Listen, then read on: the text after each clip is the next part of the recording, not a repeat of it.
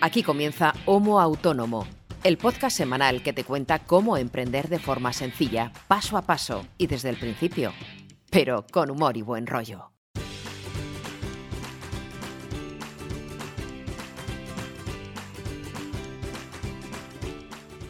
Hola, ¿qué tal? Muy buenas a todos y bienvenidos a este episodio número 98 de Homo Autónomo, el podcast de autónomos hecho por autónomos para todos los autónomos, ya seas primerizo, ya seas veterano, en el fondo nos da igual porque todos tenemos las mismas preocupaciones, los mismos marrones y de vez en cuando, aunque cada vez menos, alguna alegría. ¿Y quién hace este podcast si llegas hoy por primera vez a Homo Autónomo y te encuentras a un tipo aquí hablando de autónomos, de emprendimiento? Pues bien, este podcast nació ya hace casi dos años, bueno, ya dos años, no casi, ya llevamos los dos años un poco largos. Y lo hacemos dos autónomos con ganas de compartir cómo nos va en nuestro día a día, con nuestros proyectos, con nuestros respectivos proyectos y aportar algo a nuestra pequeña comunidad que va creciendo cada semana y en el que vamos desgranando algunos de los temas o de esas preocupaciones que nos afectan a todos los autónomos y que a nosotros nos gustaría que en algún momento alguien nos hubiese contado para no cometer ese error o para haberlo resuelto de una forma mucho más fácil o mucho más rápida. Entonces, con ese ánimo, con esa iniciativa, nació este podcast que está hoy en su episodio número 98 ya. Yo no puedo hacer este podcast solo, que ahora me presentaré, sino que lo hago siempre de la mano de mi querido amigo, compañero y casi hermano César Brito, que es copywriter, es creador de contenidos, es periodista y además hace otro montón de cosas mucho, mucho mejor. Entonces, del otro lado de la fibra está mi querido Brito y de este lado de la fibra estoy yo, un servidor, que soy Ángel Martín, soy consultor de marketing online y bueno, aparte me dedico a hacer otro montón de cosas y que juntos eh, sacamos a la luz este proyecto que es Somos Autónomo. Brito, ¿cómo estás? Buenos días. Hola, ¿qué tal? Por lo visto un poco más despierto que tú. ¿Sabes qué pasa? No es que esté dormido, es que tengo un retorno brutal. ¿Y has visto el hormiguero cuando hace la prueba esta de, ponerse el retorno? Pues así estoy ahora mismo. Yo es que no veo la televisión porque soy así de asqueroso hijo de puta. ¿Cómo te encuentras, amigo? ¿Qué tal todo? Pues muy bien. Que ya llevaba esperándote una semana, que llevamos una semana sin emitir y está la gente como loca para que volvamos. No, la verdad es que la semana pasada pues estuvimos de visita familiar, que al final siempre se agradece porque, como ya conté en el episodio anterior, llevábamos desde agosto del año pasado sin, ver a las respectivas familias, tanto la mía como la de Raquel, así que bueno, el fin de semana que además lo alargamos un poquito, cogimos el viernes y cogimos el lunes, pues bueno, nos ha servido un poco para, pues bueno, para estar con la familia. Además teníamos evento familiar, tenemos una comunión de una sobrina, así que bien. Están, todos bien, ¿no? Todos, todos bien, la mitad ya medio vacunados o en proceso de ello, solo quedamos, pues como yo digo, los jóvenes eh, a la espera de que nos pongan el pinchacito. Mm, bueno, jóvenes, yo ya no cuento como joven. Bueno, todavía no te han puesto la vacuna, por lo tanto eres joven. de hecho, ahora la forma fina de preguntarte qué años tienes es preguntarte si te han vacunado o no te han vacunado. Yo esta mañana me estaba mm, arreglando la barba y tal, que esta barba pues requiere un cuidado, y cada vez que me miro al espejo me veo, primero, más gordo, porque la cuarentena ha sido descomunal, y con más canas, macho. Digo, hostia, Brito, cuando hay canas en la barba ya olvídate, o sea, no. Sí, yo también tengo unas cuantas ya. Y nada, pues a mí también me, ha ido normal. Estoy contento porque estoy estrenando equipo, que ya hablamos de ello la semana pasada y estoy bastante contento. Esto en el podcast se tiene que notar también porque no va a haber ningún tipo de fallo, corte, sonido raro ni nada de esto. Y bueno, bien, estoy intentando sacarle todo el partido posible. Estoy trabajando normal. Contento porque tengo un nuevo cliente que me reporta poquita pasta, pero bueno, al fin y al cabo es un cliente nuevo y todo suma, aunque sea poquito, poquito, poquito. Un poco jodido porque llevaba 15, casi 15 días esperando cobrar unas facturas que me debían desde marzo y algunas, o sea, de abril y algunas de marzo, perdón, y ya he cobrado, pero vamos, me ha costado mm, Dios y ayuda. Por suerte no me peleo yo, se pelean mis representantes y, y ya he cobrado y oye, pues es un respirito no para soltar ahí las campanas al vuelo, pero bueno, por lo menos he cobrado ya para pagar la cuota del mes de junio y para hacer una compra del súper me llega.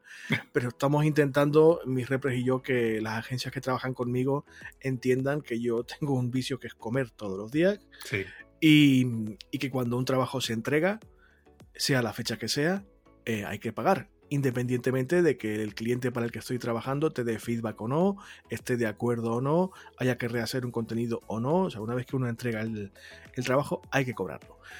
Y nada, aparte de eso, pues normal, un poquito aburrido, eh, un poquito harto de la cuarentena, aunque mm, yo sigo encerrado en mi casa, la gente ya empieza a solicitarme para que vaya a eventos, para que haga cosas en la calle y tal, y yo tengo ganas de hacerlo, de hecho el próximo día 3 de junio tengo la primera presentación literaria desde hace más de un año en público, al aire libre, pero en público, y la verdad es que me, me hace ilusión. Primero porque se acordaran de mí, porque hace un año que no paso por la librería, y que se acordaran de mí, pues me hace ilusión y, es una cosa que me gusta hacer y tener algo de vida social, pero eh, para el resto de citas me sigo conteniendo y lo hablamos ahora fuera de micro. Yo hasta que no me vacune no estoy del todo tranquilo. Y esto pasará pronto, espero, pero todavía no ha pasado, así que seguiré encerrado. Bueno, Angelito, esta semana tenemos eh, de nuevo la presencia de, creo que la única persona con talento de este podcast, que es Gloria, que es Gloria Bayo.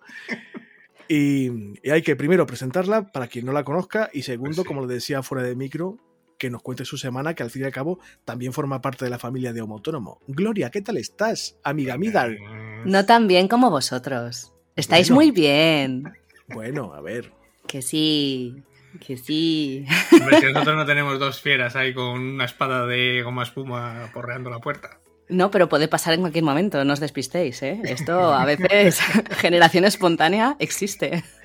Buena, buena mañana te ha pillado para grabar un podcast con dos colgados. Si no la conocéis, Gloria formó, aparte de ser amiga nuestra de la facultad y conocernos a los dos de hace bastante tiempo, eh, tiene una agencia de comunicación en, Zaragoza, en el norte de España.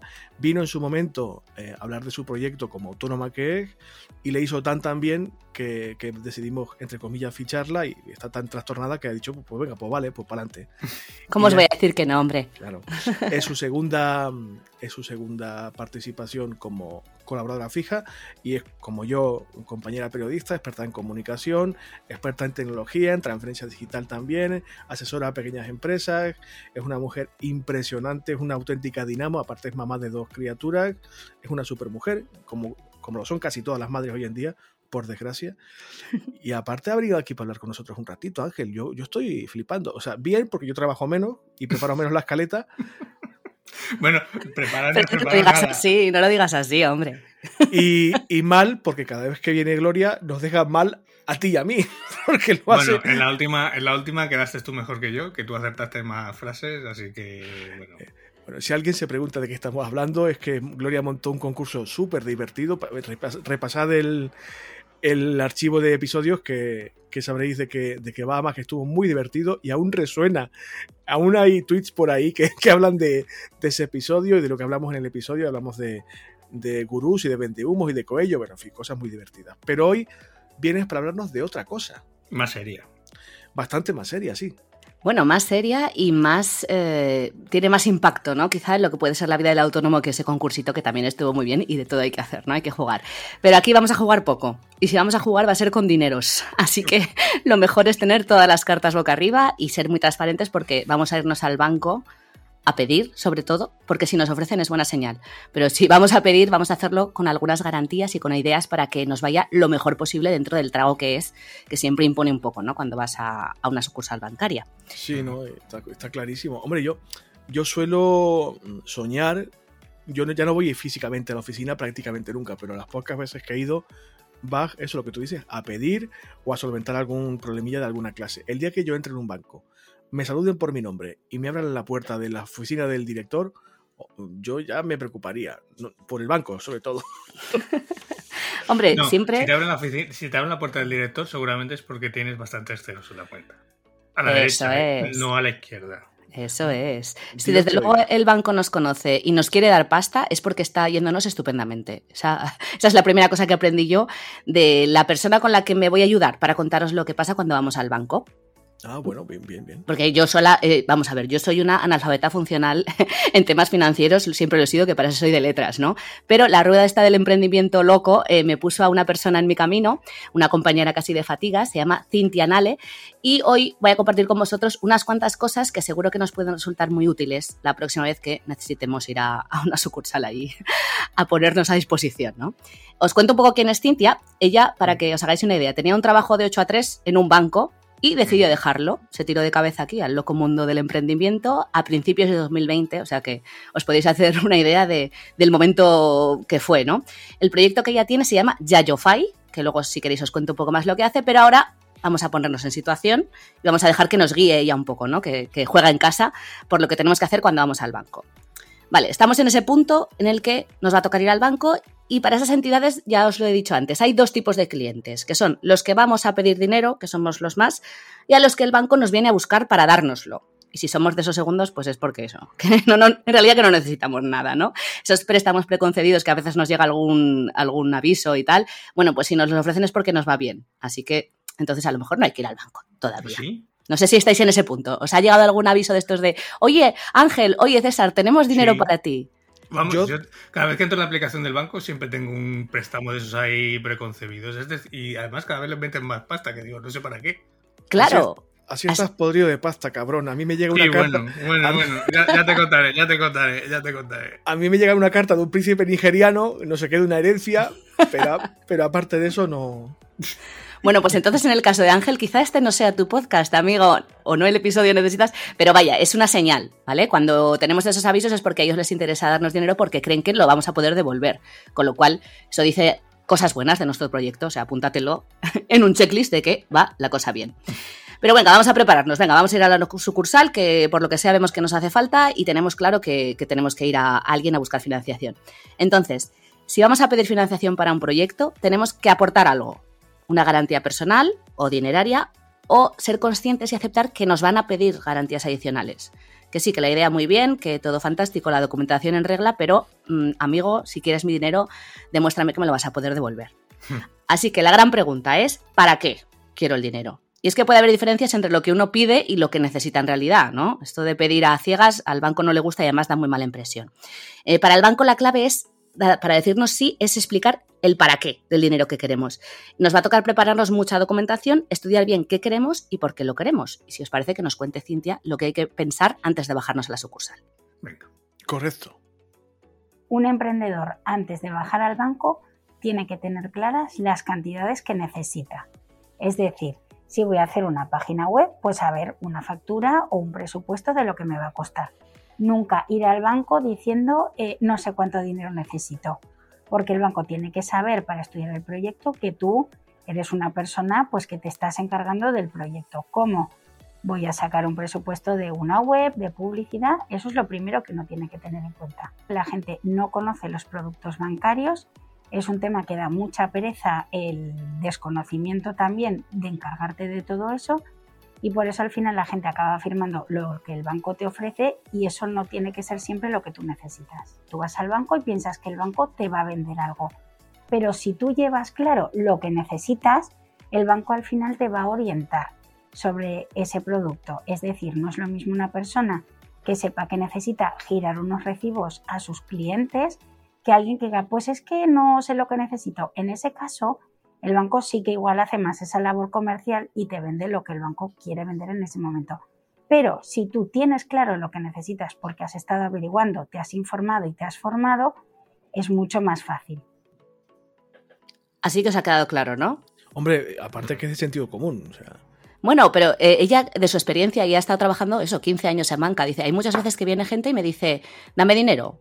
Hmm. Bueno, ya, pero ¿cuánto? ¿Pero para qué? Ah, no, no, eso. No, no, amigos, hay que tener clarísimo cuánto dinero necesitamos y cuánto podemos pagar. Y también con qué plazos nos vamos a manejar. ¿Vale? Ellos nos van a preguntar muchísimas cosas, por eso hay que llevar los deberes hechos, pero nosotros además también tenemos que hacerle pregun- preguntas a ese trabajador del banco que nos atiende. Entonces, por si queréis apuntar, cosas que vamos a preguntar y además va a quedar como que sabemos de lo que estamos hablando, es ¿qué vinculación me vas a pedir y cuánto me van a costar esas vinculaciones? ¿Vale? ¿Tengo que ir al notario, al notario? ¿Y cuánto le voy a tener que pagar al notario? Sabéis que el notario, cada vez que echa una firma, factura, ¿no? Pues Mm. eh, hay que saber si el banco se va a hacer cargo de algunos eh, trámites o no. Y luego las famosas comisiones. ¿Qué comisiones me vais a, a cobrar? ¿Qué voy a tener que abonar? Además, tenemos que ser conscientes de que no es lo mismo ir con un proyecto en fase idea, pues eso, cuando dices quiero echar a volar esto, que alguien que ya tiene cierto rodaje, que ya lleva varios tiempos, eh, varios meses, trimestres, años por cuenta propia, a lo mejor lo que necesita es pivotar el negocio o qué sé yo. Vuestro caso, por ejemplo, que tenéis más trayectoria, pues no necesitáis lo mismo que puede necesitar alguien que lleva un par de trimestres o que ni siquiera se ha dado de alta, ¿no? Ujú. Vamos a ver em, cómo puede ser la diferencia entre los primerizos, esa fase idea, y los que realmente ya llevan un poco de, de tiempo haciendo cosas y quizá necesiten pivotar el negocio. Talk to me, talk to me, Cintia. Un emprendedor que empieza un proyecto no es lo mismo que un emprendedor que lleva dos años con su proyecto, ¿sí? Entonces, un emprendedor que acaba de, de- de empezar, que tiene la idea, tiene que tener un plan inicial. ¿Cuánto dinero necesito y cuánto puedo pagar? Porque, claro, no es lo mismo que estés trabajando, dispongas de un dinero, es decir, hay que hacer números. Uno no puede ir al banco eh, como ir a la frutería y pedir un kilo de carne uno tiene que saber el dinero que necesita y cuánto puede pagar. Es decir, yo del, hay un ratio de endeudamiento, todo ese tema hay que conocerlo. Entonces tú tienes que saber eso y un emprendedor que ya lleva dos o tres años funcionando puede tener bien claro cuál es su modalidad de negocio. Girar recibos, cobro por tarjetas, necesito liquidez, necesito circulante y entonces se adapta al producto que necesita. Siempre se diferencia el corto plazo menos de 12 meses, largo plazo a partir de un año. Depende mucho también de la fase en la que esté el proyecto, en la cual esté el emprendedor, porque es que el emprendedor puede estar empezando, pero todos sabemos que el recorrido no es el mismo en el primer año que en los tres primeros años. Con lo cual, eh, puede haber eh, productos tipo eh, anticipar facturas, eh, una cuenta de crédito o un préstamo. Un- Una persona que necesita pagar las facturas de creación de web, alquiler de espacio, mobiliario, ordenador y, o cualquier dispositivo puede necesitar un préstamo y eso implica una cantidad mensual. Entonces uno tiene que pensar si quiere pagar una cantidad mensual o cómo se quiere financiar. No sé Oye, si os habéis visto vosotros en, este, en esta tesitura. Con tu equipo, quizá. toda- todavía no, pero no descarto que el próximo año me toque hacerlo. O sea, el próximo año me refiero al el próximo ejercicio. Eh, pero tampoco tengo claro qué cantidad voy a pedir. Tendría que volver a hacer cuentas de nuevo. Yo sí que he tenido equipos en renting con un banco. Eso sí que lo he tenido. Y bueno, he de decir que la experiencia está bien, pero yo no repetiría. Quizá porque no ha sido todo lo fluida que querías la relación. Yo por, por analizar un poco, ¿eh? Por saber un poco qué se puede... Cosas No, apuntar. no, porque normalmente, normalmente el renting de los e- de equipos que hacen los bancos son por unos modelos concretos eh, eh, que te tienes que adaptar a ellos y muchas veces, eh, pues por ejemplo en, en- en mi caso, los equipos que al final me quedé con ellos, pagué el valor residual y me quedé con ellos, eh, pues bueno, uno ahora sí que lo está usando Raquel todavía, el otro está ya cogiendo polvo y no son equipos que tengan 10 años. Y no, y no fueron equipos baratos tampoco, pero sí que es cierto que son, eran modelos en los que luego no puedes meter ningún tipo de mano, no se pueden ampliar y al final, pues bueno, esa parte no, no te la cuenta el banco tampoco. Entonces hay que tener cuidado con ese tipo de, por ejemplo, de Claro que parece que siempre pensamos en renting de coches, ¿no? Que es lo primero que Mm. nos sale. Y no, claro, también hay una parte de equipos y lo que decimos, ¿no? A veces quizá es mejor eh, solicitar financiación para comprar lo que tú necesitas que acogerte al programa que te puedan ofrecer. Pero bueno, en todo caso se aprende, ¿no? Dices, si ya te ha pasado esto, Ángel, Mm. otra vez no te pasará, que dice aquel. Bueno, ya habéis visto que Cintia nos va contando, ya va metiendo algunos términos. Nos habla de vinculaciones, de comisiones, etcétera, pero ha salido ya la palabra estrella que es préstamo personal, que digamos que es el producto estrella para los emprendedores. Y en ellos la garantía, pues somos yo, yo mismo, mis ingresos, lo que tú ganas, ¿no? Para que hagamos un poco de repaso, la cantidad que nos puede dar un préstamo personal oscila entre los 3.000, los 30.000 euros, con un plazo de devolución de entre 2 y 10 años, aunque sí que el más habitual es de 5 a 7. Y en todo caso, estas cosas siempre se pueden negociar. ¿vale? Eh, el banco va a tener unas normas de salida, pero luego siempre hay una cierta voluntad de que al final el dinero vuelva y que vuelva lo mejor posible, ¿no? Entonces el banco considera que unos ingresos son adecuados para afrontar una financiación cuando las cuotas que pagamos son un 30-40% inferior a los ingresos de la unidad familiar. Es decir, esta cuentita hay que llevarla hecha de casa. Sí. Que es que a veces vamos un poco a lo loco. Sí, sí, sí, no, la gente se mete en unas letras o en unas, eh, unas mensualidades que luego no lo puedes pagar y eso es clave. Sí, que fue un poco la situación que vivió muchísima gente cuando pegó el pedo el tema económico en 2008. Eso es. Que Es Eso igual, es. es igual que, bueno, sea un préstamo personal o sea una hipoteca. O sea, es que tú no te. Si ganas, pues eso, 1.500 o 2.000, entran 2.000 euros en casa, no puedes meterte en una, en una hipoteca de que tienes que pagar 1.000 pavos. Porque es que, bueno, no sé. Luego pasa pues, lo que pasa muchas veces, que no tienes ni para comer.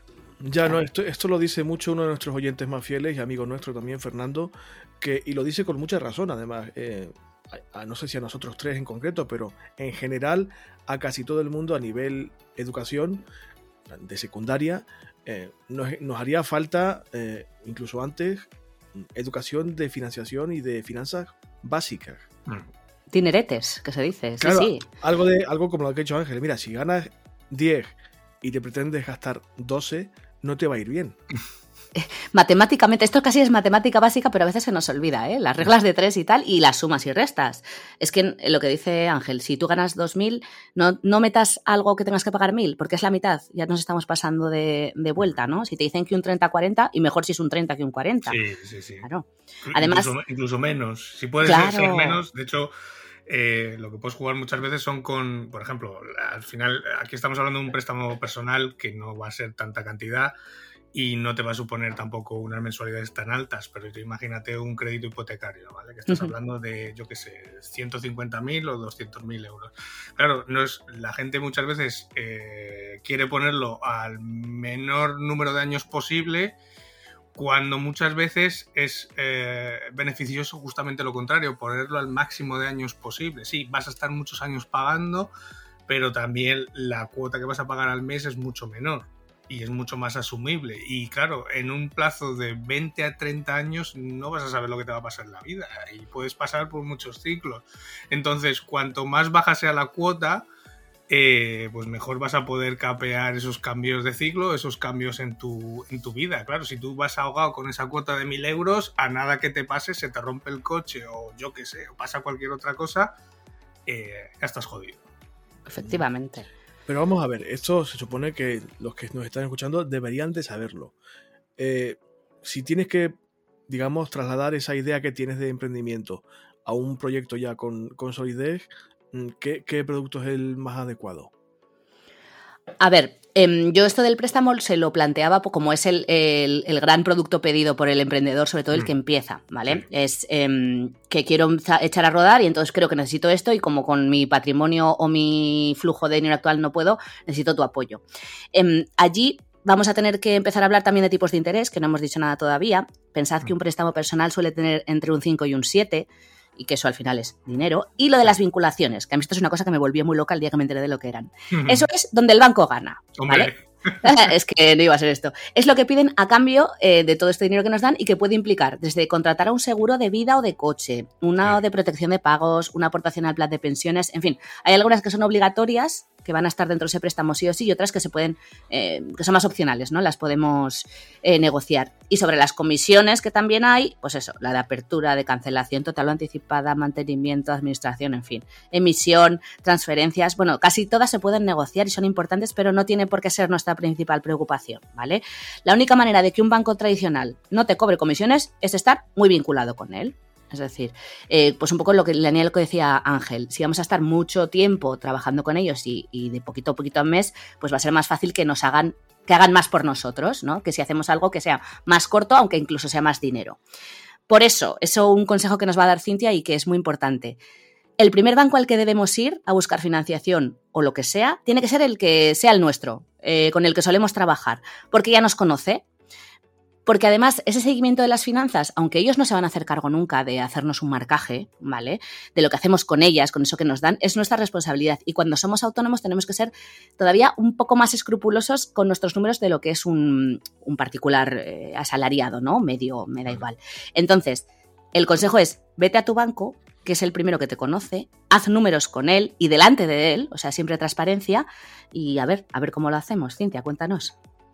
Lo que necesita saber siempre y siempre pregunta es cuál es el producto que mejor se adecua y, sobre todo, qué comisiones tiene el producto. La gente lo que más le preocupa son las comisiones. Tiene que preocuparse, es un hecho obligado el conocer todas las comisiones que tiene un producto y saber cuánto te va a costar al año todo lo que contratas. Siempre primero con la entidad con la que trabajamos porque nos conoce como clientes, los bancos siempre disponen de unos datos interiores de los clientes, con lo cual saben cuánto dinero ganan, cuánto es su gasto mensual, con lo cual siempre que te van a dar financiación ya te conocen. Es el primer sitio al que hay que acudir. Otra cosa es que no seamos clientes de un banco o hasta ahora eh, pues no hayamos trabajado porque pues vives con un familiar o no tienes cuenta. En ese caso tienes más posibilidad de explorar. Pero si ya trabajas con un banco, siempre sí, primero tu entidad y con lo que te ofrezca, pues ya puedes ir a valorar otras opciones. Es importante que los emprendedores siempre acudan al banco y empiecen su recorrido, porque así también puedes ver en lo que va eh, denotando tu negocio. Es decir, tú piensas que tu negocio va a ir de una manera y al final, al cabo de dos o tres años, ya sabes cómo va. Entonces, lo que has empezado pidiendo, un producto que quizás para el momento cero era adecuado, para el año tres no es el adecuado y hay que darle una vuelta pero lo bueno que tú ya sabes cómo funciona tu negocio, ya sabes por dónde entra el dinero, sabes cómo monetizas y ya sabes cómo quieres cobrarle a tus clientes. Ojo, también puede ser un momento de necesitar más dinero para cambiar el modelo de negocio, ampliar instalaciones. Siempre es importante el irse anticipando e ir variando. Por no haber tenido control en esos momentos, pues muchas veces al final luego vienen los problemas. Eh, todo el mundo piensa que no va a pasar nada, la gente va disponiendo del dinero que tiene y luego hay una factura que no te pagan y el problema lo tienes ahí delante. Entonces hay que hacer siempre un seguimiento del dinero, del dinero que tienes, de saber si estás bien cubierto, de intentar ir, eh, pues si tienes una cuenta de crédito, no tenerla siempre dispuesta al máximo. Entonces, uno de los grandes problemas es que la gente no hace seguimiento y el del banco tampoco te lo va a hacer. Es decir, son tus finanzas y al final si luego no pagas, el, que pierdes eres tú. Entonces es muy importante siempre saber lo que tengo contratado, ver lo que me cobran y siempre tener control de tu dinero. Los productos son completamente distintos y las necesidades también. Un particular puede necesitar una hipoteca o un préstamo para reformar su casa y al final pues tiene sus ingresos, sus nóminas y demás. El emprendedor va a vivir etapas buenas, etapas no tan buenas y se tendrá que hacer un colchón, una financiación de una manera distinta. Ojo, siempre para que funcione bien, porque es una realidad que luego los autónomos tienen muchos más problemas a la hora de gestionar los pagos, no todos los meses son igual de buenos, pero las cuotas sí son las mismas de lo que tienes que pagar. Entonces, bueno, hay que hacer muy bien los números, es muy importante. Joder, qué, gran, qué gran verdad es esta, sobre todo para los que Mm, trabajamos, por lo menos en mi caso, que un mes te puede ir muy bien, pero el siguiente, como estaba contando al principio, a lo mejor se retrasa un pago y no vas tan bien. O simplemente ese mes eh, va un poco más flojo de contenidos y de trabajo y tal, y estás trabajando a un buen ritmo, pero estás cobrando menos por lo que sea. Sí. No sé si a vosotros os pasa, el 20 de diciembre suele ser un momento en el que de repente todo desaparece dices, ostras, ¿qué ha pasado? No hay nadie aquí, ¿qué, sucede? O también agosto suele ser un mes muy tonto para según qué tipo de, autónomos. Sí, en mi caso sí. Sí, incluso y en diciembre antes. Yo a mediados de diciembre ya está todo parado. Sí, eso, pues antes de la lotería, ¿no? Para mí es un poco la línea en la que digo, no sé si es que esperan hacerse todos ricos el 22 y entonces ya dejan de pedir, pero sí que es cierto que son, son días raros. Entonces es lo que nos dice Cintia, ¿no? Hay que tener previsión de eso. Evidentemente, cuando tú empiezas en un negocio, normalmente no sabes exactamente cómo va la fiesta, ¿no? Eh, hay muchas cosas que te las encuentras en el día a día. Pero una vez que tú ya llevas un rodaje, ya lo sabes, que este mes suele ser así, porque estos clientes hacen esto. Entonces, ese colchón o ese margen de maniobra es nuestra responsabilidad. El banco hará por nosotros lo que pueda si le apetece, pero realmente los números hay que hacerlos y tienes que conocerlos. Y no todos los proyectos son iguales, porque, bueno, pues por ejemplo, en el caso de nosotros tres, que al final, pues bueno, trabajas en tu casa, vas haciendo proyectos y los vas facturando, pero claro, puede haber un mes en el que no emitas ninguna factura, aunque estés trabajando, y luego al mes siguiente de repente metes tres o cuatro facturas, porque pues has acabado el proyecto o acaban los proyectos y los facturas y no tienes por qué cobrarlos en ese mes o los cobras todos en ese mes. O sea que al final unos meses compensan otros y sin embargo hay otros negocios que tienen un flujo de caja mucho más, más estable, ¿no? Pues al final ejemplo, Raquel, mi mujer, con el negocio que tiene, pues todos los, todos los días tiene flujo de caja, lógicamente, porque son clientes que van a la tienda y compran o van a la pelo y hacen el servicio de pelo y, y lógicamente pagan, ¿no? Bueno, sí, hay días mejores, hay días peores, pero todos los días tienes eh, dinero entrando en, la caja, entonces es, es, un poquito más estable. Y lógicamente, aún así, tienes meses mejores o épocas del año mejores y otras épocas del año más valle, pero bueno, ya eres consciente y sabes que en los, en los meses fuertes pues tienes que meter más caña y en los meses más tranquilos pues bueno, estar un poco más relajado. Eso es. sobre todo es esa vista a medio y largo plazo, que a veces nos cuesta un poco. Cuando estamos con la urgencia de sacar curro, así hablando, en, en Román Paladino, pues a veces se nos, se nos despista eso, pues los cobros, las gestiones. A ver, yo porque tengo un gestor al que adoro y quiero ponerle tres pisos, ya no uno, tres, en Gran Vía, además con vistas, y él me da un apoyo, pero sí que entiendo que, que hay gente que le gusta hacérselo ella misma, pues tiene que ser súper disciplinada, ¿vale? Me da igual el gestor que use, en cuanto a programa informático me refiero, o o, si le gusta el Excel, lo que sea, pero siempre el ojito puesto en el mes que viene y si puede ser dentro de seis meses de un año, saber por dónde nos van a venir las cosas, mejor todavía. Bueno, pensad que eso, que aparte de ir al banco allí a, pedir y tal, eh, hay una cosa antes, un trabajo de antes que aparte de los números es la actitud, ¿vale? Cintia insiste mucho en, en, que también está en nuestra, en nuestra mano que nos vaya bien la negociación en esa actitud que tenemos cuando vamos a pedir la financiación y somos conscientes de que al otro lado de la ventanilla o lo que sea que toque ahora, no sé si ponen ventanillas, mesas, lo que pongan, no es un demonio, no tiene por qué serlo ni un robot, que es una persona, como tú, como yo, como los que estamos aquí eh, hablando. Y entonces nos va a pedir una documentación que la tenemos que llevar allí, listita, que la más básica. Pues en el caso de que estemos todavía asalariados y lo que queremos es emprender, pues las tres últimas nóminas o, en nuestro caso, el recibo de autónomos, vida laboral, y la última declaración de la renta y en el caso de ser autónomos ya, dos, las dos últimas. A un asalariado normalmente le pueden pedir el contrato de trabajo y a un autónomo pues la presentación de impuestos que toque. Así que vamos a hacerle caso a Cintia, vamos a mantener nuestra mente un poco abierta y no solo hablar, también escuchar un poquito a quien está al otro lado de esa mesa de despacho pues con actitud. Uno tiene que conocer el producto, conocer qué es lo que va a hacer, porque si no al final es como si un desconocido te para por la calle y te pide que le des 6.000 euros. Tú no se los darías, pero si viene un familiar y te pide necesito 6.000 euros, le vas a preguntar ¿para qué lo quieres? ¿Cómo me lo vas a devolver? ¿De dónde vas a sacar el dinero para devolvérmelo? Es exactamente igual, solo que tú un desconocido pues no se lo vas a dar.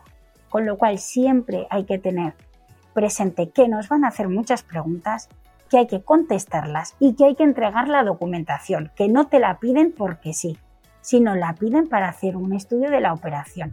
Yo siempre digo que muchas veces cuando la gente te viene a pedir un préstamo, les dices, ¿para qué lo necesitas? Y la respuesta es, ¿a ti qué te importa?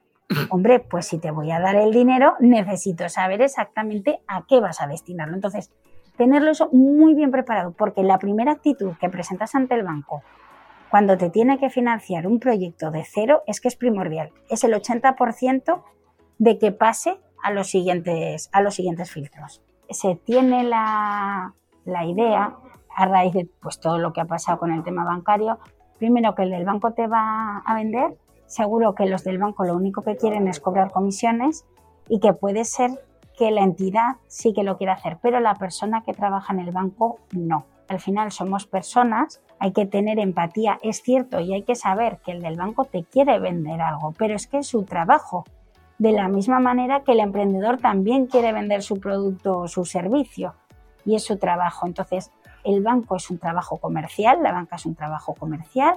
Lo que pasa es que hay que orientarla hacia lo que necesita. los clientes pues tienen la idea de que el banco les va a vender, de que el banco les va a cobrar comisiones, entras de una manera defensiva a la oficina. Recomiendo que si vas con esa actitud de negociar y de saber que la otra persona que tienes enfrente también te va a querer vender algo, es más fácil la relación. Tú vas a pedirle algo a alguien que te lo puede dar, ¿vale? Entonces siempre ir con esa actitud. No hace falta tampoco un conocimiento financiero o no te van a pedir un informe ni de tesorería ni de cosas que dices, este hombre, ¿qué me está pidiendo? No, un emprendedor cuando empieza tiene que tener claro cuánto dinero necesito, para qué lo voy a gastar y cuánto puedo pagar. Después de eso, pues sí, evidentemente vendrán cuando ya lleves unos años rodada, pues si quieres una cuenta de crédito, los importes serán más importantes, si necesitas alquilar un coche a nivel de empresa te pueden ofrecer un renting, todo será pues como ir añadiendo complicaciones. Siempre recomiendo que cuando te hablen de un producto lo estudies. Ahora que tenemos todo ahí rankings y comparadoras, hay de todo, bueno, pues conocer un poco el producto que te han ofrecido, ¿no? Me han ofrecido una cuenta de crédito, pero ¿esto qué es? Pues me informo, ¿vale? Nunca firmar lo primero que te ofrecen, ni por no, es que esto me lo ha dicho el del banco. Sí, está muy bien que te lo haya dicho el banco, lo de que el amigo mío es director de la oficina mm, suele ser un, riesgo extremo, ¿vale? Entonces, siempre me informo. ¿Me ofrecen esto? Me informo. Me han dicho que coja una tarjeta de crédito porque así me informo. Una vez que tienes toda la información, decides. Es que eh, le agradezco mucho a, Cintia la, honestidad, ¿no? Porque al final, eso, no, no, vamos a luchar contra el banco, sino vamos a ver que sea un win-win en todo lo que cabe, ¿no? Al final. Em, tú me das, o sea, yo voy porque tú me puedes dar y, a ver cómo te voy a responder. O sea, al final es un juego eh, muy transparente, no hay que ir pensando que nos van a hablar o que van a acabar con nuestra vida y nuestro proyecto, no. Vamos a verlos como más aliados que enemigos, ¿no? Que hay mucho prejuicio con el tema de la banca. Pero bueno, es que hay gente que no, no es consciente realmente de que, claro, tú cuando pides un préstamo, una hipoteca o tal, vas a pagar intereses, vas a pagar comisiones, o sea, porque es el negocio del banco, o sea, ¿qué negocio es al final que yo te preste pues 30.000 o 150.000 euros y me devuelvas pues esos 30.000 o 150.000 euros? O sea, el riesgo que yo asumo eh, durante todos estos años, tengo ahí un capital que no dispongo de él, como banco estoy hablando, eh, yo qué gano, entonces, pues claro, hay que ser consciente de que vas a pagar intereses, de que vas a pagar comisiones y que vas a estar atado, entre comillas, a ese banco durante unos años. Pueden ser pocos o pueden ser muchos. Pero porque es su trabajo, lo, es que es su trabajo, hmm. atarte. Y lo que dice, sí, creo que lo que dice Cintia debajo de lo que cuenta, y lo, y lo ha dicho varias veces además, hay que saber bien lo que se va a pedir.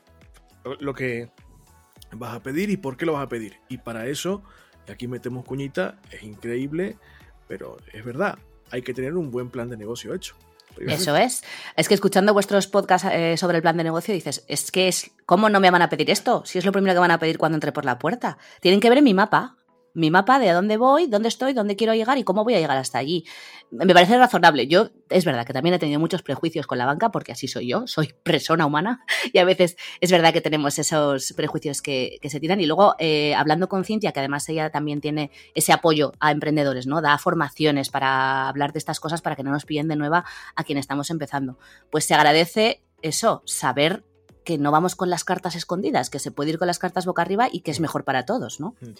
Y, aparte de, prepararnos para responder preguntas que nos van a hacer, hay que prepararse para hacer preguntas también, claro. Correcto. Las hemos dicho antes, las repito. Lo de la vinculación. ¿Qué vinculación mm. me vas a pedir? ¿Cuánto me va a costar? lo del notario que siempre es una cosa como se me olvida, tal. Eh, oye, pero esto habrá que ir al notario, sí, no, ¿por qué? Vale, pues por cuánto, ¿no? Y lo de las comisiones. Pero vamos, para esa primera visita vamos a contar esa idea concreta por la que estamos allí, cuánto dinero creemos que necesitamos, allí a lo mejor nos pueden dar un poquito más de pista a ellos, pero si llevamos la cuenta hecha, tanto mejor, y el para qué vamos a usarlo. Luego una cosa que a mí me llamó mucho la atención es eh, lo del plan de negocio, poner nuestro emplazamiento, que yo dije, pues ¿qué más les dará si estoy en donde sea? Pues mira, no, porque los departamentos de riesgo, que es donde donde van a decir que sí o que no al final, suelen estar en Madrid y no están, pues eso, en nuestra ciudad. No están en Zaragoza, no están en Cuenca, no están en Santander, donde sea que estemos, y necesitan saber dónde estamos, porque tú imagínate que yo lo que quiero es abrir un bar eh, al lado de un centro de negocios de mi ciudad. Hombre, pues ellos a lo mejor no saben dónde está esa plaza, dónde está el edificio de oficinas, pero si tú en un mapa lo ves y ve que eso está en el centro y que hay mucha gente y que no sé qué, dirá, ah, vale, no es lo mismo eso que en un polígono, ¿no? Ese tipo de cosas que parecen que no son importantes, pues luego pueden dar el, plus o el punch extra para que nos digan que sí. Así que, pues toda la información que veo al plan de, negocio está bien que la llevemos ahí y la pongamos por delante. No obstante, hemos hablado ya de algunos eh, productos en general, el préstamo personal. Vamos a repasarlos todos con Cintia, que nos cuente eh, la letra más pequeña del, préstamo, lo que es una cuenta de crédito, que también la ha dicho un par de veces, y esto de las facturas, de las adelanto, me llegan y me vienen o me van. Vamos a imaginarnos una persona que tiene un proyecto y necesita darle forma ¿vale? Entonces, lo primero que tengo que hacer es saber cuánto dinero necesito y hasta cuánto puedo pagar. Porque claro, si has dejado tu trabajo, estás cobrando el paro, estás viviendo, es decir, son cosas que parecen poco importantes, pero son muy importantes. Cuánto dinero necesito y cuánto dinero puedo pagar al mes. Una vez que tienes eso, lo que necesitas son las facturas. Las presentas ante el banco dices, mira, yo me he hecho un presupuesto y tengo que gastar este dinero y esta es más o menos la puta que yo puedo pagar. En ese momento el banco va a estudiar la opción y te va a decir, pues mira, lo máximo que te podemos dar es esto. Y ahí el emprendedor tendrá que ver si es suficiente, si puede aportar algo de dinero suyo o pedirlo a un familiar o con lo que le da el banco es suficiente. Y a partir de ahí contratar el producto. Una persona que estándar que necesita pues alquilar un espacio, comprar maquinaria, dígase una impresora, ordenador, eh, hacer su página web, eh, establecer, contratar a, publicidad, redes sociales, eh, en principio lo que más estila es pedir un préstamo personal, porque al final con la garantía con la que cuentas es con la del emprendedor, ¿de acuerdo? puede ser, y esto es importante yo creo tener en cuenta, que te pueden pedir avalistas, ¿vale? Alguien que acaba de empezar pues igual no tiene un recorrido eh, como para devolver el dinero, porque hay que tener una, cosa en cuenta. El banco lo único que quiere es que le devuelvas el dinero. El banco no se quiere quedar con tu casa. El banco quiere que tú le devuelvas el dinero.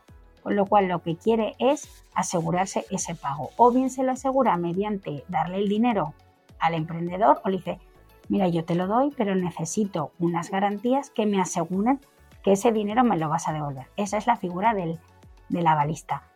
Eh, en ese momento que se plantea el préstamo personal puede ser el producto estrella, por así decirlo, cuando uno, pues de la misma manera que cuando uno se quiere reformar una cocina, pues cuando alguien quiere alquilar el local, pagar una web y demás. Dos productos que yo creo que son muy importantes conocerlos son la cuenta de crédito, que puede ser para negocios que necesiten un dinero circulante, es decir, que entre y que salga, por decirlo de una manera coloquial, y anticipar facturas. Es decir, tú tienes tus clientes que te pagan, pero igual te pagan a 90 días y a ti te interesa ese dinero tenerlo antes. ¿De acuerdo? Entonces son un poco los productos estrella. Y luego, muy importante, cómo cobro a mis clientes. Les cobro por tarjeta, les cobro por TPV, les giro recibos. Ese es un punto que siempre hay que tener bien definido habéis visto, ¿no? Han salido más productos. Esto de la cuenta de crédito, que consiste, me lo ha explicado ya un poco, pero por eh, subrayar, básicamente en que te dejan una cantidad de dinero durante un año, que es prorrogable, y que al año lo devuelves. Y durante esos 12 meses, pues vas usando lo que tú necesitas. ¿En qué se diferencia esto del, del préstamo? Pues que el préstamo pone a disposición del cliente una cantidad que se ingresa de forma íntegra en la cuenta corriente y cada mes devolvemos una parte del capital. Y en el caso del crédito, lo que se autoriza es un importe máximo del que el cliente dispone en función de necesidades. Entonces vas abonando intereses en función de esa cantidad dispuesta y el límite de crédito se revisa también cada año. Es decir, hay cosas diferentes y tenemos que ver qué es lo que más eh, nos interesa como proyecto. Hay más cosas, porque bueno, los productos bancarios este, te, mueres, ¿no? Te puedes poner a mirar. Pero, por ejemplo, ya nos eh, me contaba que la gestión de remesas o la línea de deudos SEPA, esto antes se llamaba Norma 19, que sirven para girar recibos. Mm. Por ejemplo, somos una academia de idiomas que le giramos cada mes a los alumnos por los recibos y en ese momento el banco nos lo abona en cuenta. Entonces los clientes tienen, eh, por ejemplo, 58 días para devolverlo, pero a nosotros nos lo está abonando ya en ese momento. Así que es como un anticipo de esas facturas o de recibos. Y luego también está este, que también suele ser bastante mm, popular, que es el préstamo para pago de impuestos. Por ejemplo, Hacienda me tiene que devolver el IVA y el banco me abona el dinero y ese préstamo pues, se cancela automáticamente en cuanto ya lo tenemos allí. Estos son algunos, hay muchos más, pues eso. eh, desde la tarjeta de crédito, un préstamo hipotecario, el confirming, el leasing, renting, lo que queramos, remesas de exportación. No sé si vosotros tenéis alguno del que se pueda hablar en marcha o os lo estáis planteando. Yo estoy limpio de polvo y paja, que diría mi padre. Yo, como ya os he comentado, ya he tenido renting de equipos. Bueno, lógicamente tengo tarjetas de crédito, pero las tengo todas desactivadas, no las uso, porque son Mira. las típicas tarjetas que te da el banco con la de débito. Y como ya he comentado alguna vez, eh, bueno, cuanto menos se use la tarjeta de crédito, mejor. Mejor. No confundir las de débito con las de crédito, que pensamos que es lo mismo. Y no, amigos, no es lo no mismo. No es lo mismo, ni tiene, lógicamente, ni pagas lo mismo. Eso Entonces, es. por eso las tengo todas de- siempre desactivadas. Y de hecho, llevo, mm, pues yo creo que más de un año y medio sin usar una tarjeta de crédito. Pues ahí está bien. Te puedes hacer un mosaico con ellas. Según- y si un día las quieres activar, ya tú ves, pero bueno, te las pones ahí, que además, como suelen ser bonitas de tal. No obstante, si queréis, vamos a poner un par de ejemplos como este que he hecho de la academia con, con Cintia para que nos cuente, pues eso, casos en los que, como negocio, una mercería, por ejemplo, podemos ir a pedir financiación u otro producto bancario. Alguien que necesita empezar un negocio de cero puede necesitar un préstamo, lo que hablábamos, una página web, cuánto te puede costar, una impresora o tal, pues se puede pedir un préstamo personal que te va a hacer un pago de una cuota mensual, ¿vale? Luego tenemos la cuenta de crédito, que es como un dinero que el banco te deja disponible. Es decir, por ponerte un número, te va a dejar 6.000 euros para que tú dispongas de esa manera como tú veas. Que tú imagínate que tienes una mercería, que tienes que comprar muchos productos en octubre, usas la cuenta de crédito, pero luego esos materiales que has tenido que comprar, esas materias primas, cuando ya tengas hecho tus productos y los vendes, ese dinero lo devuelves a la cuenta de crédito. Cuando lo necesito, lo uso y cuando no, lo devuelvo. Lo que pasa es que este producto eh, tiene la ventaja de que el dinero al final, pues uno lo usa y tiene que tener claro para qué es ese dinero y para qué es ese uso, porque luego ese dinero hay que devolverlo, hay que tenerlo siempre presente. El dinero hay que devolverlo. Luego otro punto muy importante son el anticipo de las facturas, que es que si un cliente te va a pagar unas facturas, pero por ejemplo es un organismo público que paga a 90 días, pues tú tengas la opción de que te lo abonen antes, tú ese dinero ya lo tienes, inclusive, pues no sé, imagínate que necesitas eh, comprar algo para o contratar a alguien unas horas para poder atender al pago de, de esa factura, ¿vale? Es decir, que cuando el organismo te, pague, ese dinero va a salir de tu cuenta, pero claro, eso hay que tenerlo en cuenta también. Es decir, a mí me van a pagar 3.000 euros hoy, pero es que yo los tengo que devolver. Cuando venga esa factura, ese dinero no lo voy a tener. Y luego el, el giro de recibos. Pero claro, cuando uno habla del giro de recibos, muchas veces no pregunta qué comisión tiene, ni qué comisión te van a cobrar por devolver un recibo, si un recibo te viene devuelto.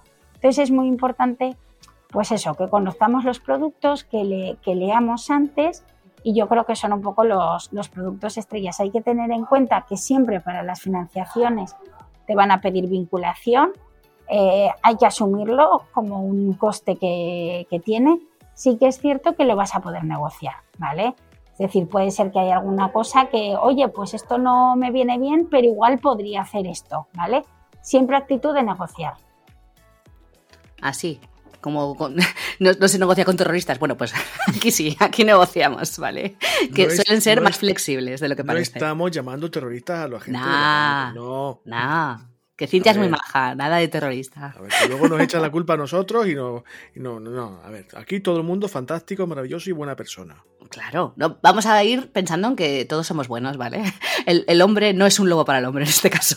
Somos gente maja, pero lo que decíamos, no somos ONGs, ¿vale? Los bancos eh, siempre van a pedirnos algo de vuelta y, y tenemos que ser conscientes y asumirlo. Si nos parece que nos están pidiendo de más, podemos intentar negociar y ver las vinculaciones estas famosas, eh, las comisiones, si me pueden cancelar alguna, o si yo te traigo el, el seguro de vida, o yo qué sé, tantas sí. cosas, ¿no?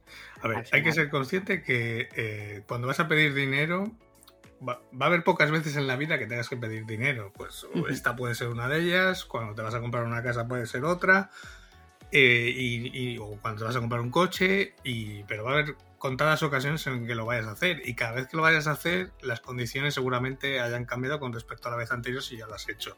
Entonces, eh, si cuando te vas a comprar un coche, por ejemplo, mm, miras, remiras, ves 40 vídeos en YouTube, lees comparativas, eh, para ver con qué coche te quedas y pues qué condiciones tiene, eh, qué equipamiento tiene. Esto es exactamente igual. O sea, si tú necesitas una hipoteca, un préstamo personal, pues mira en tu banco, pero no te quedes solo en tu banco. Mira en el de enfrente, mira en este, mira en este, mira en este, y te sientas un día y comparas. Vale, este me deja esto a tanto, tanto la cuota, pero tengo que pagar esto luego de extras o tengo estas vinculaciones. Vale, aquí pago más cuota, pero tengo menos vinculaciones. Y al final es hacer eh, números, ¿no? Pues vale, tengo una cuota de tanto durante tantos meses, pues al final voy a acabar pagando esto, que seguramente será un tanto más de lo que tú habías pedido inicialmente, porque hay que sumar intereses, comisiones y demás. Claro, ¿qué suele pasar? Que a veces te metes en vinculaciones como son los seguros, eh, pues yo qué sé, pues sí, lo típico son los seguros, eh, pues no sé, el tener domiciliada la nómina, los recibos, tener tarjetas de crédito y usarlas, ojo, que no solo es tenerlas, sino también usarlas X veces al año. Eh, claro, eh, eso lo que hace es que seguramente te baje la cuota mensual, pero sí, lo que te está bajando la cuota mensual lo estás pagando por otro lado. Entonces, hay que ser consciente que, vale, si me baja la cuota mensual a lo mejor 50 euros, al año son 600 euros menos que pago, sí, pero si tengo un seguro, por ejemplo, de vida que me cuesta 400 euros y al final he tenido que usar la tarjeta de crédito y no sé qué otro rollo más y pago casi 700, pues lo mismo no me compensa. Conocerte a ti mismo. eso es lo que hay que comparar y, ver entre los distintos bancos y entre las instituciones. O sea, hacer el, el periplo que, vale, es trabajoso, a veces da un poco de presa, pero es una, es una tarea que hay que hacer, aunque sea un poco desagradable, no por nada, sino sobre todo por, por consumo de tiempo y lo que decía Gloria, por autoconocerse un poco y, hacer eh, números. Hmm. Y es una cosa que, eso, pues, es time consuming, o sea, nos va a llevar un esfuercito, pero hay que hacerlo. Yo supongo que os, os, ha pasado alguna vez que os encontréis con algún amigo o alguna amiga con la cara ya desencajada y como con cara de angustia de, hombre, ¿qué tal? ¿Cómo te va? Pues aquí estoy de bancos. Casi peor que ir de médicos, ¿verdad? claro, porque puede que esté o, solicitando esa información que, de la que hablaba Ángel, de, bueno, a ver qué me ofrece aquí, qué me ofrece aquí y tal, mm. o, también esté siendo consciente de su eh, proceso eh, financiero interno, de cuánto necesita, cuánto gasta, cuánto ingresa, mm. etcétera. Sí, sobre todo lo que decía Cintia, que siempre hay capacidad de negociar, ¿no? Pues a ti a lo mejor no te compensa el tener tantas vinculaciones y te compensa más pagar más cuota mensual o al revés, ¿no? Y al final, pues bueno, es un toma y daca, pues mira, pues no me metas el seguro de vida y méteme más cuota mensual y ya está. Y al final es una forma de compensarlo. Al final el banco va a ganar igual. Pero tú tienes que ser consciente de eso, de que al banco le vas a tener que pagar eh, X. Su, su parte de, por prestarte ese dinero. Pero bueno, hay que ser, eh, hay que jugar un poco con las cartas que tienes, ¿no? Pues más cuota, menos cuota, más años, menos años, eh, más vinculaciones, menos vinculaciones, lo que más te interese. Pero claro, esas cuentas las tienes que hacer tú para saber lo que te interesa más. Gloria, cuéntanos más, hija Midal. Bueno, a ver, si algo nos ha tenido que quedar clarísimo ya, clarinete, a estas alturas es lo de que no debemos pedir audiencia con la entidad de cabecera sin saber cuánto dinero necesitamos y que nunca jamás firmemos sin mirar. ¿Vale? A ver a qué le estamos tapando ahí nuestro nombre y preguntad, preguntad muchísimo que para eso están, para contestarnos. Entonces, yo no sé si habéis tomado alguna nota en lo que va de capítulo, pero por si acaso, hacedlo ahora con este consejo que como los mandamientos agrupa mm, mucho de lo que hemos dicho hasta ahora. No vayas al banco como lo hiciste siendo asalariado, porque ahora el juego es otro y los pies no pueden despegarse demasiado del suelo. Aunque estemos enamorados de nuestra idea, tenemos que ser conscientes de que ponerla delante del espejo de alguien que tiene dinero es puede ser un poco traumático, pero nos va a dar muchísima realidad. Entonces, vamos a, recoger esos consejos de empatía y de realismo a la hora de irnos al banco. Los productos son completamente distintos y las necesidades también. Un particular puede necesitar una hipoteca o un préstamo para reformar su casa y al final pues tiene sus ingresos, sus nóminas y demás.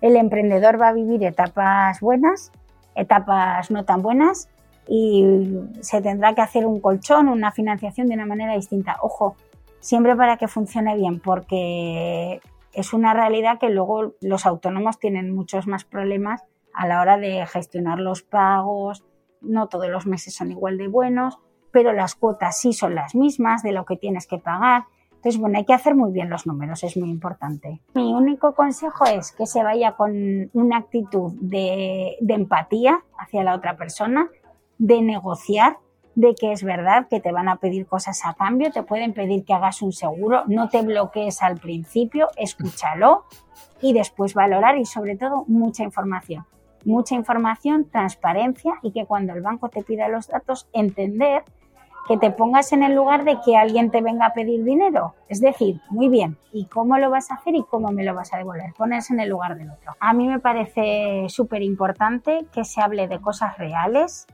de que estamos hablando, y no sé si os sentiréis identificados cuando haces formaciones o demás, te hablan de las rondas de financiación y tú dices, ay, sí, sí, bueno, pues que sepáis que eso no es real.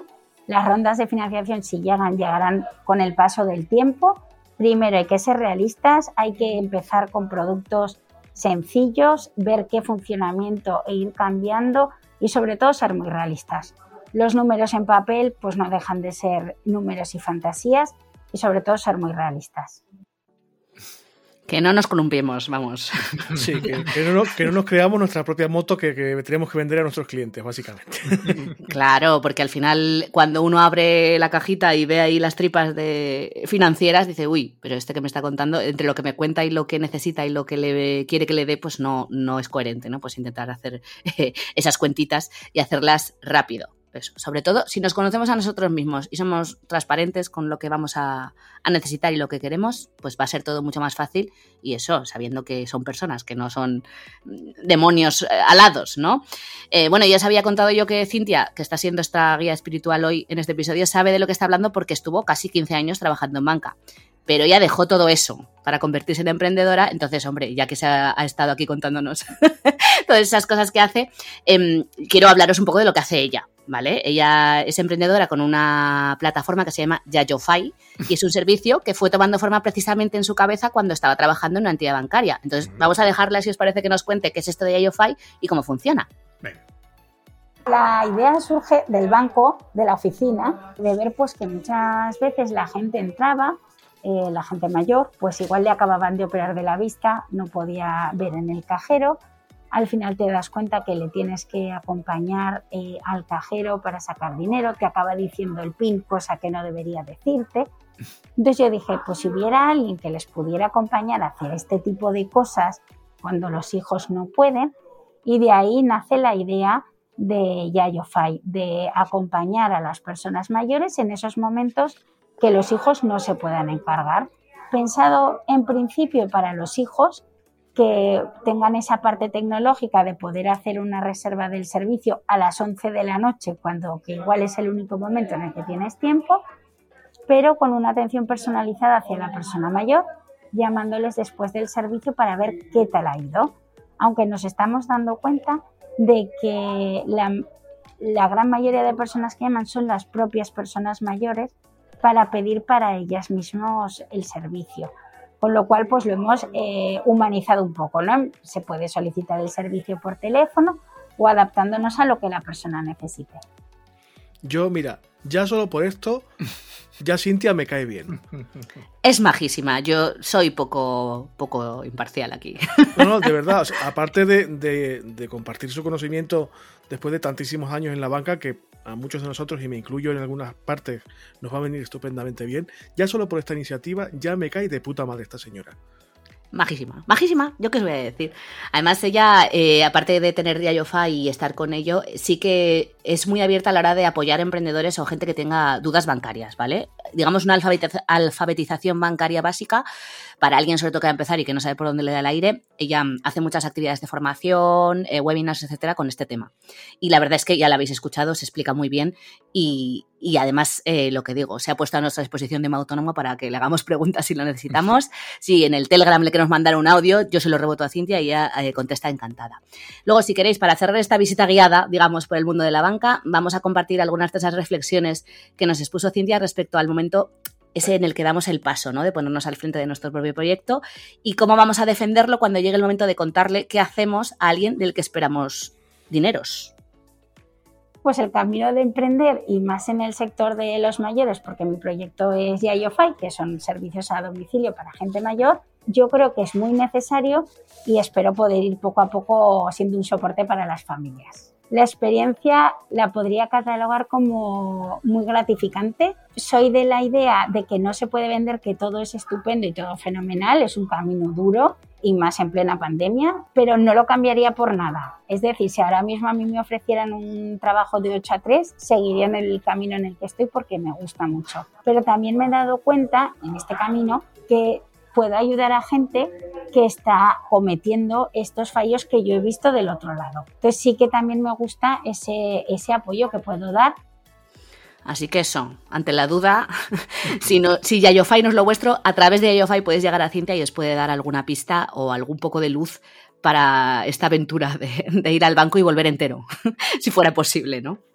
No sé qué os ha parecido, Cintia, si se ha quedado algo en el tintero que yo le pueda volver a preguntar. No, no, es que estoy por invitarla a que cuente ella su movida. Es que de verdad que esto, su proyecto de, de emprendimiento me parece realmente interesante. O sea, me gusta mucho. No descarto enmarronarla o enmarronaros de nuevo a las dos para, otro, para otra semana. ¿Cómo podemos contactar con esta eh, estupenda persona, este estupendo ser humano? Pues mira, el proyecto es YayoFi. En yayofai.es lo encontráis, es con tres Y. No sé si lo de Yayo lo habéis oído todos, que es como se le llama cariñosamente, ¿no? A la gente que es eh, ya un poco mayor. Eh, entonces ella le puso pues el YayoFi. Son las tres Y y está en, en yayofai.es. Luego también está en redes, en Instagram y en Facebook tiene ahí su, su ventanita. No obstante, si además le decís que venís de parte de Homo Autónomo, seguro que os trata con un extra más de cariño, aunque ya lo veis que, que ya es muy cercana y se explica estupendamente, pero vaya, que está avisada de que le pueden venir eh, consultas o cosas de, de, parte de este podcast, así que yo le voy a transmitir que, que, estáis contentos y no obstante, vamos, en cuanto esto esté publicado, va a su, eh, a su móvil a sonar, vamos, como un trueno, así que... Estupendo, estupendo de verdad, aparte, por supuesto, compartiremos los enlaces correspondientes en, en, la web de Homo Autónomo. Ya te digo, no descarto en algún momento volverla a llamar para que nos cuente con mucho detalle esto de YayoFi, cómo funciona y todo esto. Gloria, yo, yo de verdad te digo, me, me estás dejando mal, ¿eh? porque cada vez, cada vez, que vienes es mejor que la vez anterior. Esto la audiencia se da cuenta y nos está dejando a Ángel y a mí con el culo al aire, sobre todo a mí. Porque, en fin, esta currada no, no, ha pasado por el, por el podcast un programa tan currado como este en la puta vida, ya te lo digo desde ahora. Perdonadme, después de la eh, gestión de tareas del otro día, que yo me lo tengo, eh, lo tengo marcado las pistas, ¿vale? Cuando digo, ay, Asana, ay, lo otro. O sea, por favor, no hagamos de menos este momento en el cual abristeis la luz para cientos de cienes de miles de personas que estamos aquí asustados con el Trello y su madre. Así que yo, yo lo que hago es buscar a gente que sepa, más que yo, y os la traigo. Y ya bueno, luego que, vemos. Que es un poco la filosofía de, de Homo Autónomo. Hablamos de lo que sabemos y cuando no sabemos, hombre, procuramos que venga gente que sí que entienda. Gloria, muchísimas gracias. Supongo que volverás, ¿no? Yo si me dejáis, sí, ya sabes. Correcto. Bueno, Angelito, pues una hora que llevamos aquí hablando de bancos, ¿qué te parece? Pues yo la verdad es que es muy interesante porque la verdad es de hecho mira de lo que ha contado Cintia de YayoFi eh, estuve hablando con precisamente este fin de semana pasado que estuvimos en, en Badajoz y estuvimos un, el sábado por la tarde de bueno de reunión con los amigos y de barbacoa tenemos dos amigas que trabajan en banca y justamente lo que contaba Cintia nos lo contaban ellas, que, que, claro, que el problema que va viendo, que cada vez hay menos sucursales, cada vez hay menos eh, gente, y, y, claro, todo se va digitalizando más, pero hay un sector de la población que no sigue ese ritmo. Y de hecho, claro. esa, ese gesto de acompañar a la persona al cajero para que saque dinero, eh, nos lo contaba tal cual. Entonces, de ahí, de ahí la necesidad y de ahí que haya, bueno, al final eh, de esa necesidad surgen los, los, los, proyectos. Bueno, pues mira, si te parece, uh -huh. Angelito, si te parece, Gloria, yo os cuento una cosita de, del tema del feedback de los oyentes del programa uh -huh. y nos marchamos, que, hombre, que está muy bien hablar con vosotros, que llevamos una semana sin emitir, pero bueno, ya está bien. Aparte, Gloria tiene que atender a su familia y, en fin. Venga. Eh, chútame la sintonía y ahora os cuento.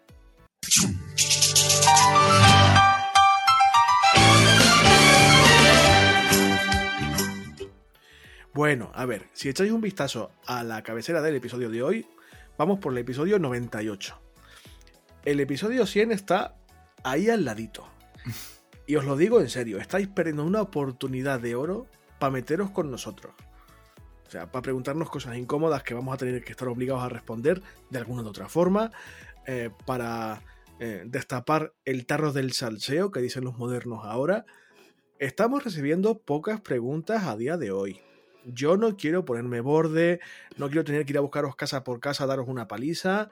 Ya sabéis las vías de contacto que existen en Homo Autónomo. Tenéis varias. O la web del programa, que tiene una sección de contacto que gestiona el bot perfectamente él solito, o el correo el estrógeno, césar arroba y ángel arroba o el canal de Telegram al que podéis acceder también a través de las notas del programa en la web de Homo Autónomo. Yo, ¿qué queréis que os diga? Más facilidades nos puedo poner. Aparte están las redes sociales también. Podéis hacer las preguntas que queráis y como queráis. Por, en formato de texto, en formato de tweet, en un audio que sería lo ideal para escuchar vuestras vocecillas. Pero preguntadnos cositas que vamos a preparar un programa especial dentro de muy poquito. Y es un programa pues festivo, de celebración, de, echar la vista atrás, de ver un poco cómo estamos y quiénes somos detrás del micro, que es lo que a mucha gente a veces le importa porque sois unos putos cotillas. Y unas putas cotillas. Esto es así. Pero bueno, os damos la opción de que nos preguntéis cositas. Hay alguna preguntilla, evidentemente, pero no la suficiente. Yo tengo algún tema preparado, algunas confesiones mm, eh, vergonzosas preparadas, pero lo que mola es que nos pongáis en el brete tanto Ángel como a mí, vosotros y vosotras. Esto es todo lo que tengo que decir. Os quedan dos programas. vosotros bueno, lo que queda uno. bueno, ya, ya, pero en fin. Eh, desde ahora mismo tenéis ya las puertas abiertísimas. Gloria, tú también puedes preguntar. ¿Vais a cantar? Si es necesario, sí, aunque creo que sería el final de nuestro podcast después de dos años de trabajo, pero bueno. Pero me encantaría que cantarais, pero no, lo, no os lo voy a pedir, ¿vale? Así me ocurrirá algo para pedir. Lo mismo eh, suena mejor el programa 100 nosotros cantando que el programa 1 eh, hablando nosotros normal. Es que se nota la diferencia. Yo os animo a, que repaséis. A mí me da mucho pudor siempre escucharme, pero, jolín, cuando empiezas desde, desde cero, desde el 1 hasta llegar al 98, que será este, se nota, mucha, se nota mucho cambio, pero vamos, casi todo es a mejor, ¿eh? No se puede decir nada más. bueno, bueno. Bueno, amiguitos, pues esto sería todo, Ángel. Yo creo que hay que empaquetar esto y irnos cada uno a nuestra puta casa. Bueno, estamos cada uno en nuestra puta casa, pero. Bueno, entiéndeme, entiéndeme, entiéndeme. Tú con tu señora y tus animalitos, Gloria con su familia y yo a vivir en soledad mi amargura y mi tristeza. Oh. oh. Os he soltado ahí el ganchito y ahí había entrado como, como dos miuras. ¿Puedo, hacerte una convocatoria a ver si alguien te va a hacerte compañía? Eh, no. Yo hasta que no me vacune, aquí no entra ni Dios. Ay, señor. Bueno, nada, yo ya he terminado por hoy. Angelito, pues echa el cierre. Hasta aquí el, el, programa de hoy. Simplemente daros las gracias por habernos acompañado en este episodio número 98 de Homo Autónomo, en el que Gloria, de la mano de Cintia, nos ha contado que, necesitamos a la hora de pedir financiación al banco, cómo afrontar ese, paso, qué, debemos hacer, qué debemos mirar, a qué debemos prestar atención, porque, pues bueno, seguramente bien profesionalmente o bien de forma personal, en algún momento vamos a necesitar esa ayuda eh, de, alguna entidad para que nos ayude a hacer algún proyecto profesional o, o personal. Y bueno, pues es un proceso que casi todos vamos a tener que pasar alguna vez en la vida y bueno, hay que afrontarlo de la mejor manera posible.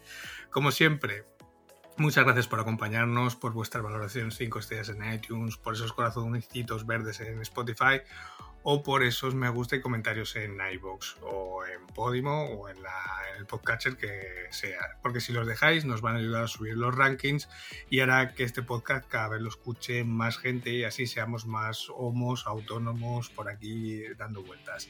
Pero sobre todo muchas gracias por estar al otro lado y haber aguantado esta hora y casi 10 de episodio que llevamos. No vamos a llegar a las dos horas del creo que ese va a ser el récord absoluto de un episodio. No creo que volvamos a hacer dos horas de episodio. Pero lo dicho, muchas gracias por estar ahí cada semana y, darnos vuestro apoyo, por comentar en el Telegram, por, bueno, pues por hacer esa comunidad que cada vez somos, somos más. A ti, Gloria, pues lógicamente darte mil gracias por haberte currado el episodio de esta semana, por haber traído a Cintia, por toda la información que has compartido con nosotros, que yo creo que es muy útil y muy necesaria por eso, porque como bien dice Brito, que hay algún oyente nuestro que también recomienda, eh, hay que tener un poco de esta educación financiera o económica, aunque solo sea de andar por casa, porque nos hace falta muchas veces. A vuestra disposición. A ver qué se me ocurre para la próxima, también os digo. A ti, Brito, pues nada, esta semana no hemos tenido ningún problema con tu ordenador nuevo, así que va todo como la seda. Un abrazo muy fuerte al equipo de Slimbook que se han portado conmigo estupendamente y estoy bastante contento. No descarto, de hecho, eh, comprarme un portátil también de la misma marca. Así que con eso os lo digo todo. Muy bien. Un beso fuerte, Ángel. Un beso fuertísimo, Gloria. Gracias por todo. Volvemos prontito, ¿no, Ángel? Sí, si no pasa nada, nos escuchamos el próximo sábado con un nuevo episodio de Homo Autónomo. Hasta entonces, que paséis feliz semana. Adiós. Adiós a todos.